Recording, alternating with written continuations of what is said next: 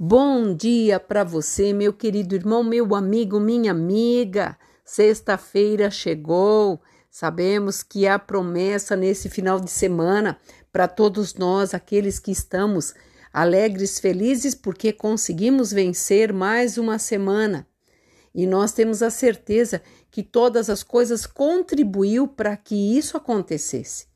E aqui em Provérbios 16, no versículo 23, está dizendo assim: O coração do sábio é mestre da sua boca e aumenta a persuasão dos seus lábios. Palavras agradáveis são como favo de mel, doces para a alma e medicina para o corpo. Veja bem o que aqui nós estamos aprendendo.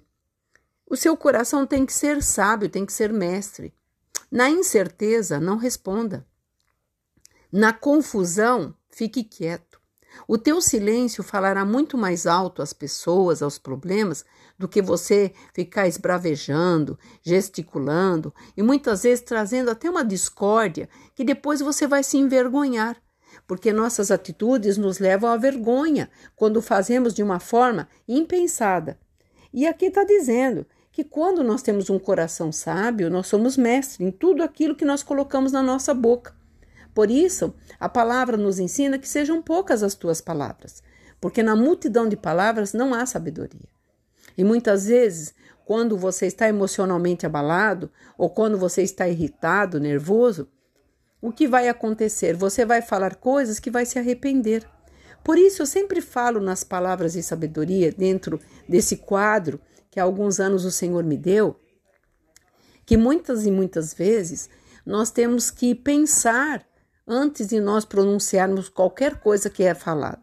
E outra coisa, na emoção não prometa nada. Porque quando você está emotivo, você vai prometer coisas que vai te frustrar porque você não vai cumprir. E outra coisa, é quando você está triste, também não prometa nada. Porque no meio de toda a tristeza, você verá que naquele momento era um momento único e as pessoas não vão entender. Então, em toda, em toda essa palavra, nós temos que entender, entender que tudo está no nosso pensamento e na nossa boca. Por isso, o controle do nosso próprio temperamento é, é muito forte, é muito mais estimado do que uma força, uma força física. É muito mais do que você levantar um peso, sabe? Porque é, é uma condição que domina a sua força que existe dentro de você e vem pela fala. Então preste atenção em tudo que você falar, sua forma de agir, que as tuas palavras sejam brandas. E fala aqui: palavras agradáveis são como favo de mel.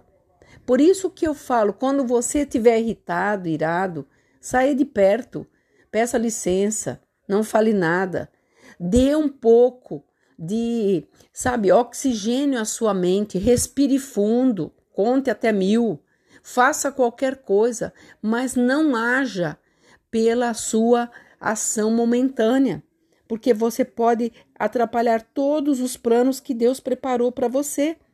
Por isso que fala que palavras agradáveis são, são como favo de mel. O mel é maravilhoso, ele é cura, então, quando aqui o salmista deixou esse exemplo, é para nós tomarmos isso como retidão. E também essas, essas condições para nossa alma vai trazer tranquilidade. Você já viu quando você faz uma atitude que você se arrepende e depois você não pode, é, como fala, reparar? Você já percebeu que tem situações que nós não conseguimos mais é, recuperar aquilo que foi falado, que foi o que aconteceu. Por mais que você peça perdão, por mais que você se condicione a tomar novamente tudo aquilo que foi jogado fora no momento de exaustão e de nervosismo, você tem que entender que nós temos um caminho. Um caminho que parece direito a nós, como diz aqui no Salmo, no versículo 25, há caminhos que parecem direito ao homem, mas no final são caminhos de morte. E essa morte pode ser no profissional, no ministerial, pode ser com amigos, dentro de empresas. Então, essa palavra veio hoje como alerta nessa sexta-feira. Você tem aí um final de semana.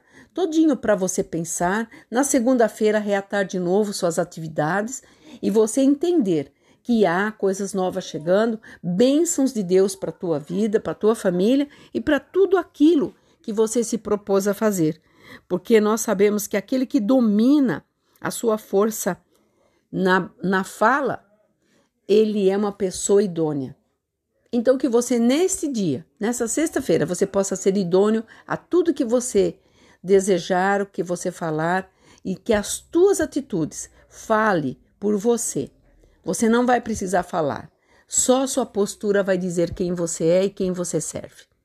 Eu espero que essa palavra fale grandemente ao teu coração. Que você tenha uma sexta-feira abençoada e que o Senhor possa continuar no controle de todas as coisas. Porque o Senhor é por nós e não temos ninguém contra nós quando nós de declaramos isso.